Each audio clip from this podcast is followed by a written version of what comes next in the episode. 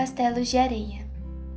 Laurie balançava-se majestoso na rede em uma tarde quente de setembro, imaginando o que suas vizinhas poderiam estar fazendo, mas com muita preguiça para ir até lá descobrir.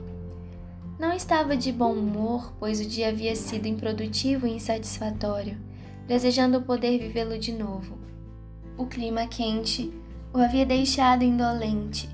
Esquivou-se dos estudos, testou os limites da paciência do Sr. Brooke Desagradou seu avô brincando durante metade da tarde, assustou as empregadas, fazendo-as acreditarem que um dos cachorros estava enlouquecendo e, após ser rude com o responsável pelo estábulo, porque ele supostamente negligenciara seu cavalo, deitou-se na rede para refletir sobre a estupidez geral do mundo, até que a paz daquele dia agradável o acalmou, apesar de todo o seu mau humor.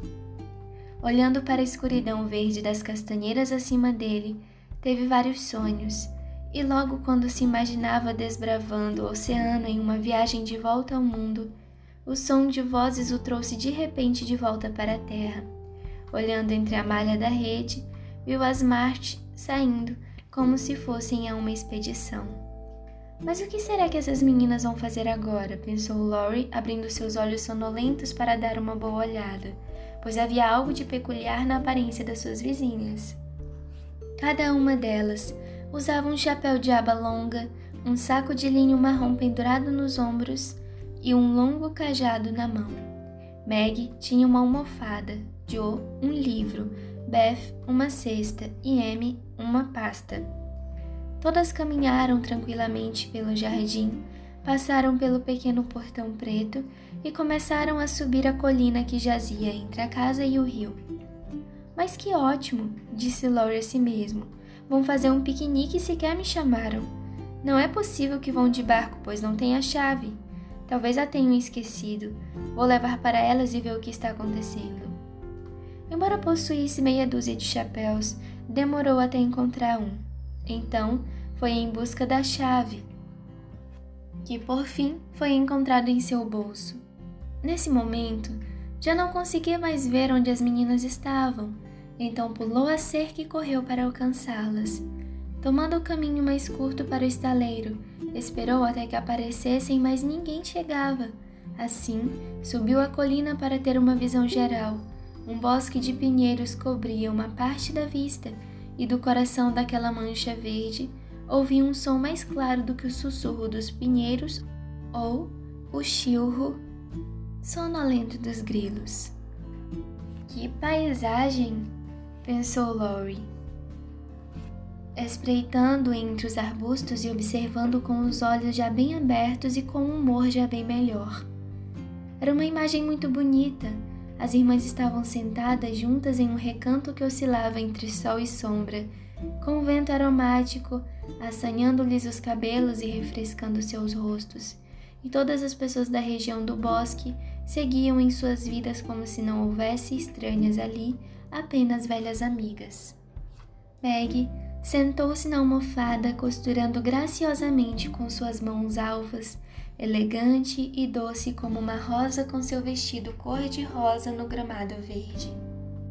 Beth organizava as pinhas que caíam em abundância de um pinheiro próximo, pois sabia fazer coisas muito bonitas com elas. Amy estava desenhando um grupo de samambaias e Joe tricotava enquanto lia em voz alta. Uma expressão de tristeza tomou conta do rosto do garoto enquanto as observava, sentindo que devia ir embora, já que não havia sido convidado. Mas ficou lá, pois ir para casa parecia muito solitário, e aquele pequeno grupo no bosque era mais atrativo ao seu espírito inquieto. Ficou tão imóvel que um esquilo, ocupado com sua colheita, desceu por um pinheiro próximo a ele, viu-o e voltou-se de repente, dando um grito tão estridente que fez Beth olhar para cima. Avistando o rosto melancólico por trás das bétulas e acenando com um sorriso convidativo. Posso participar, por favor, ou vou atrapalhar? perguntou ele, avançando devagar. Meg levantou as sobrancelhas, mas Joe fez uma careta desafiadora e disse de uma vez: Claro que pode. Deveríamos tê-lo chamado antes, mas pensamos que não ia querer participar de uma brincadeira de meninas como esta. Sempre gosto dessas brincadeiras, mas se Meg não me quer aqui, vou embora. Não me oponho, desde que você faça algo. É contra as regras ficar ocioso aqui. Respondeu Meg com seriedade, mas graciosa. Muito obrigada. Faço qualquer coisa se me permitirem ficar aqui, pois lá em casa está mais tedioso que o deserto do Saara. Posso costurar, ler, colher pinhas, desenhar ou tudo ao mesmo tempo. O que quiserem. Estou pronto. E Laurie sentou-se com uma expressão submissa e agradável de contemplar. Termine essa história enquanto me arrumo, disse Joe entregando-lhe o livro. Sim, senhora, foi a humilde resposta do rapaz. Então começou fazendo seu melhor para provar sua gratidão pelo favor de recebê-lo na sociedade das mocinhas atarefadas. A história não era longa, e quando terminou, aventurou-se a fazer algumas perguntas como recompensa pelo mérito. Por favor, madames, permitam-me perguntar se esta instituição altamente instrutiva e charmosa é nova? Vocês contariam a ele? perguntou Meg às irmãs. Ele vai rir, disse Amy em tom de advertência. Ah, quem se importa? disse Joe. Acho que ele vai gostar, acrescentou Beth. Claro que vou, dou minha palavra que não vou rir. Diga, Joe, não tenha medo. Que ideia ter medo de você. Bom, você sabe que costumamos interpretar a viagem do peregrino e temos continuado fielmente durante o inverno e o verão inteiros. Sim, sei, disse Laurie, assentindo com seriedade. Quem lhe contou? perguntou Joe. Espíritos. Não, fui eu. Queria diverti-lo uma noite quando todas vocês tinham saído e ele estava bem triste. Ele gostou de fato, então não me repreenda, Joe, disse Beth humildemente. Você não consegue guardar segredo, mas não tem problema. Evitou um problema agora. Continue, por favor, disse Laurie enquanto Joe se concentrava em seu trabalho, parecendo um pouco desapontada. Oh, ela não contou sobre nosso novo plano então? Bem, temos tentado não desperdiçar nossas férias e cada uma de nós teve uma tarefa e trabalhou nela com dedicação. As férias estão quase acabando, os trabalhos estão todos feitos e estamos muito felizes por não termos ficado ociosas. Sim, imagino. E Laurie pensou com pesar em seus próprios dias de ócio. Mamãe gosta que tomemos ar fresco o máximo possível, então trazemos nosso trabalho para cá e temos momentos agradáveis. Pela diversão, colocamos nossas coisas nessas bolsas, usamos velhos chapéus e trazemos esses cajados para subir a colina e brincarmos de peregrinos, como costumávamos fazer tempos atrás. Chamamos esta colina de Montanha Encantadora, pois podemos enxergar longe daqui e ver o lugar onde desejamos viver um dia. Joe apontou e Laurie levantou-se para examinar. Através de uma abertura na floresta, era possível olhar além do grande rio azul. Os prados do outro lado, longe dos arredores da grande cidade, e as verdes colinas que se elevavam até tocar o céu. O sol estava baixo e o céu brilhava com o esplendor de um pôr do sol outonal. Nuvens douradas e arroxeadas passavam pelo topo das colinas e acima da luz rubra surgiam picos prateados que brilhavam como cumes de alguma cidade celestial. Que coisa mais linda! disse Laurie com ternura, sensível a qualquer tipo de beleza. Normalmente é, gostamos de contemplá-la, pois nunca é a mesma, mas é sempre estonteante, respondeu Amy desejando pintá-la. Joe fala sobre o campo onde desejamos viver um dia. Refere-se a um campo real, com porcos, galinhas e colheita de feno. Seria muito bom, mas queria que o belo lugar que avistamos daqui fosse real e pudéssemos ir lá, disse Beth pensativa. Há outro lugar ainda mais belo do que esse, onde todos poderemos ir um dia, um de cada vez se formos bons o suficiente, respondeu Meg com sua doce voz. Mas é uma espera tão longa e difícil. Quero ir logo, voando como aquelas andorinhas e passar por aquele portão magnífico. Você vai chegar lá, Beth, cedo ou tarde, não se preocupe, disse Joe. Eu sou a que terá que lutar e trabalhar, subir e esperar, e talvez nunca chegar lá no fim das contas. Você terá minha companhia se isso servir de consolo. Tenho de viajar bastante antes de sequer avistar a cidade celestial. Se eu chegar tarde, você intervém ao meu favor, não é, Beth? Algo no rosto do rapaz perturbou sua amiguinha, mas ela disse alegremente com seus olhos tranquilos fitando as nuvens que mudavam de formato. Se as pessoas realmente quisessem ir e realmente tentarem durante a vida toda, acho que conseguem. Não acredito que exista alguma tranca naquela porta ou algum guarda no portão. Sempre o imagino como naquela imagem em que seres brilhantes estendem suas mãos para receber o pobre cristão que sobe pelo rio. Não seria divertido se os castelos de areia que construímos fossem reais e pudéssemos viver neles? Disse Joe após uma pequena pausa. Já construí tantos que seria difícil escolher em qual viveria, disse Laurie deitado, enquanto arremessava pinhas no esquilo que o havia denunciado. Você tem que escolher um favorito. Qual é? perguntou Meg. Se eu disser o meu, você diz o seu. Sim, se as meninas também disserem. Nós diremos. Agora, Laurie. Após visitar várias partes do mundo, gostaria de morar na Alemanha e desfrutar o máximo que eu pudesse da música. Seria um músico famoso e todos iam querer me ouvir. E nunca teria problemas com dinheiro ou negócios.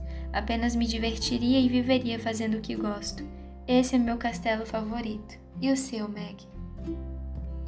Margaret parecia ter dificuldade de falar sobre o seu e agitava um ramo diante do rosto como se dispersasse mosquitos imaginários enquanto dizia lentamente: Eu teria uma casa adorável, cheia de coisas luxuosas, boa comida, belas roupas, lindos móveis, pessoas agradáveis e muito dinheiro.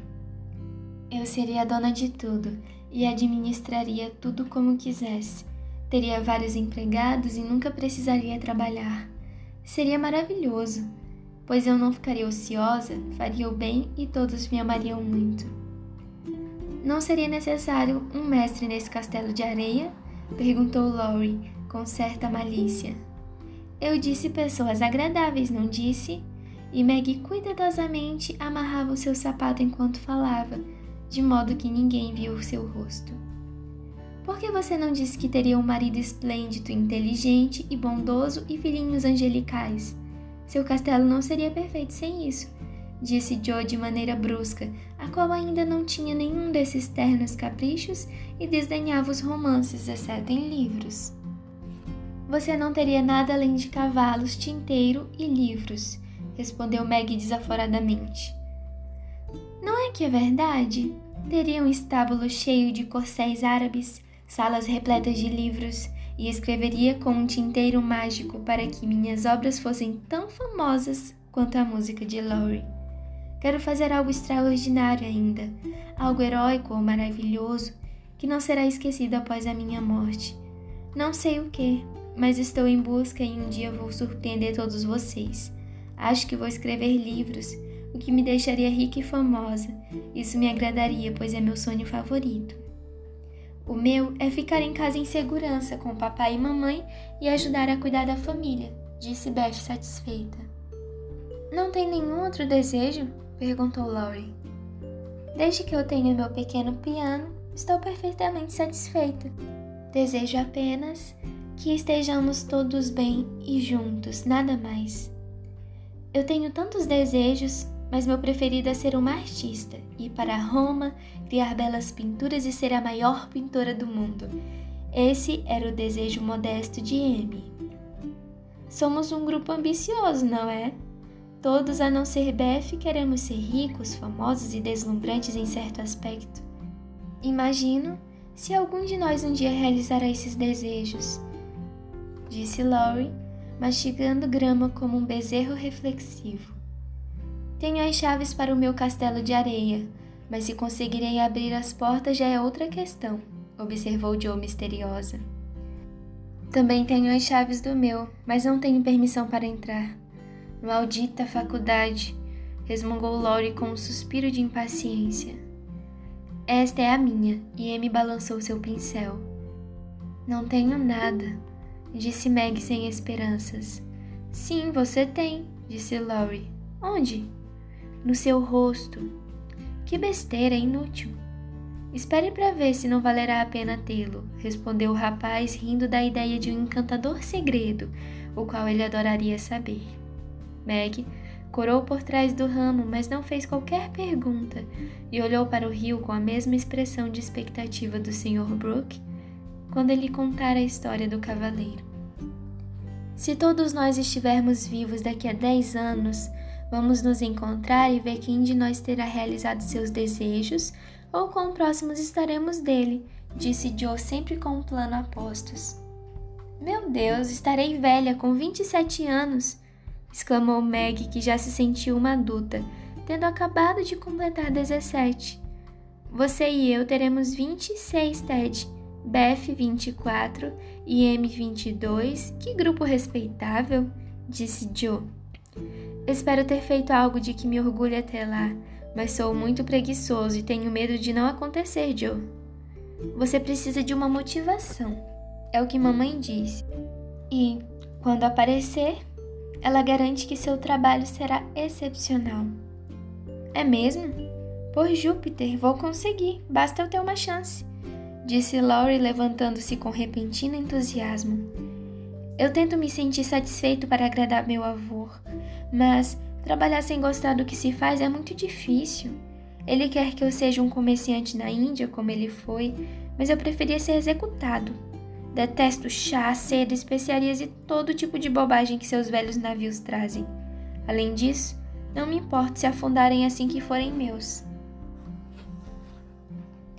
Ir para a faculdade deveria deixá-lo satisfeito, e se eu der a ele quatro anos, deveria ser o suficiente para me liberar da empresa. Mas ele é irredutível e eu tenho que fazer exatamente o que ele fez, a não ser que me rebele e faça o que bem quiser, como fez meu pai. Se houvesse alguém para ficar ao lado do velho cavalheiro, eu partiria amanhã mesmo. Laurie falava com excitação e parecia pronto para pôr em prática sua ameaça sob a menor provocação, pois estava crescendo muito rápido e apesar da sua indolência, tinha aversão à submissão e um intransigente desejo, típico dos jovens, de experimentar o mundo à sua maneira.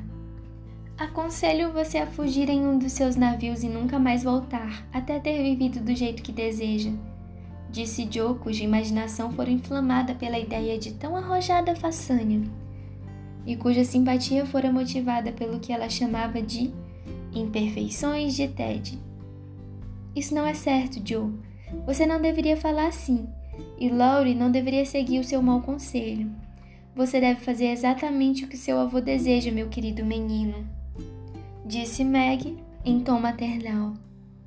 Faça seu melhor na faculdade e quando ele perceber que você está tentando agradá-lo, tenho certeza de que não será severo ou injusto com você. Como você disse, não há mais ninguém para ficar ao lado dele e amá-lo. Você nunca se perdoaria caso o abandonasse sem permissão. Não fique triste ou preocupado, apenas cumpra o seu dever e será recompensado, como o bom Sr. Brooke foi, sendo respeitado e amado. O que você sabe sobre ele? Perguntou Laurie, grato pelo bom conselho, embora refutasse o sermão, e feliz por deixar de ser o foco da conversa após seu estranho desabafo apenas o que seu avô nos falou a respeito dele, como cuidou da mãe até que ela morresse, como não viajou para ser tutor de outras pessoas, pois não queria deixá-la sozinha, e como agora sustenta uma velha senhora que cuidou da sua mãe, mesmo sem contar a ninguém, sendo apenas generoso, paciente e bom. Ele é assim mesmo, um amigo querido, disse Laurie amavelmente. Aproveitando a pausa de Maggie, corada e emocionada com a história que contara. É típico do vovô descobrir algo sobre Brooke sem dizer-lhe e contar suas boas ações aos outros para que gostem dele. Tanto que Brooke não entendia porque sua mãe era tão boa para ele, pedindo que fosse à casa de vocês comigo e tratando-o com seu jeito gentil. Ele a achava perfeita e falava sobre isso dias a fio. Depois falava sobre você com empolgação. Se meu desejo um dia se realizar, você vai ver o que farei por Brooke. Comece fazendo algo agora, não atormentando-lhe a vida, disse Meg diretamente. Como você sabe que eu faço isso, senhorita? Sempre percebo em seu semblante quando ele vai embora. Quando você se comporta, sai satisfeito e caminha animado. Quando você o atormenta, fica sério e caminha devagar, como se quisesse voltar e fazer um trabalho melhor. Ora, gosto disso. Então você contabiliza minhas boas e más ações de acordo com o semblante de Brooke, não é? Eu vejo quando ele a cumprimenta e sorri ao passar pela sua janela mas não sabia que vocês conversavam sobre isso. Não conversamos. Não se zangue. Oh, não conte a ele que falei isso. Era apenas para mostrar que me preocupo com você e tudo que é dito aqui é confidencial, você sabe. Disse Meg muito alarmada com a ideia de que poderia resultar do seu discurso descuidado. Não faço fuxico, respondeu Laurie com seu ar altivo e imponente como Joe costumava chamar essa expressão que ele fazia em certas ocasiões. Se Brooke vai ser termômetro, devo criar um bom clima para ele se comunicar. Por favor, não se ofenda. Não tive a intenção de dar sermão, fuxicar ou ser tola. Só achei que Joe estava estimulando em você um sentimento do qual poderia se arrepender. Você é tão bom conosco. Sentimos como se fosse nosso irmão e simplesmente dizemos o que pensamos. Peço desculpas, a minha intenção era melhor. E Meg ofereceu sua mão com um gesto afetuoso e tímido. Envergonhado do seu ressentimento momentâneo, Laurie apertou a mãozinha gentil e disse, com sinceridade: Sou eu que devo ser perdoado. Passei o dia irritado. Gosto de ter você para me apontar os defeitos fraternalmente. Assim, não se preocupe se eu ficar aborrecido às vezes. Agradeço a todas. Para mostrar que não estava ofendido, portou-se da forma mais agradável possível. Enrolou o algodão para Meg, recitou poesia para o prazer de Joe, coletou pinhas para Beth e ajudou Amy com sua samambaia.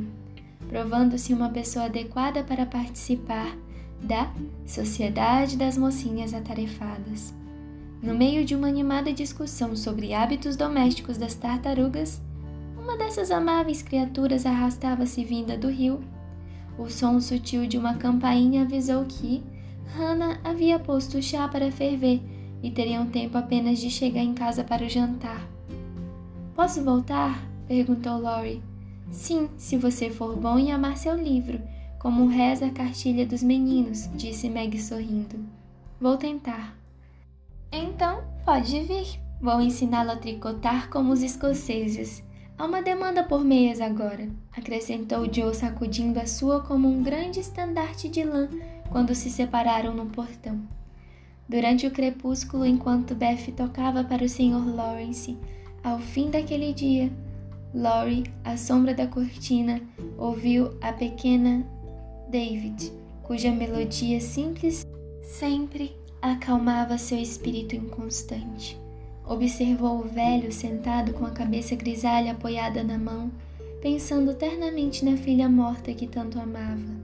Lembrando-se da conversa da tarde, o menino disse para si mesmo, decidido a fazer o sacrifício com satisfação: Vou abdicar do meu castelo e ficar com o velho senhor enquanto precisar de mim pois sou tudo o que ele tem.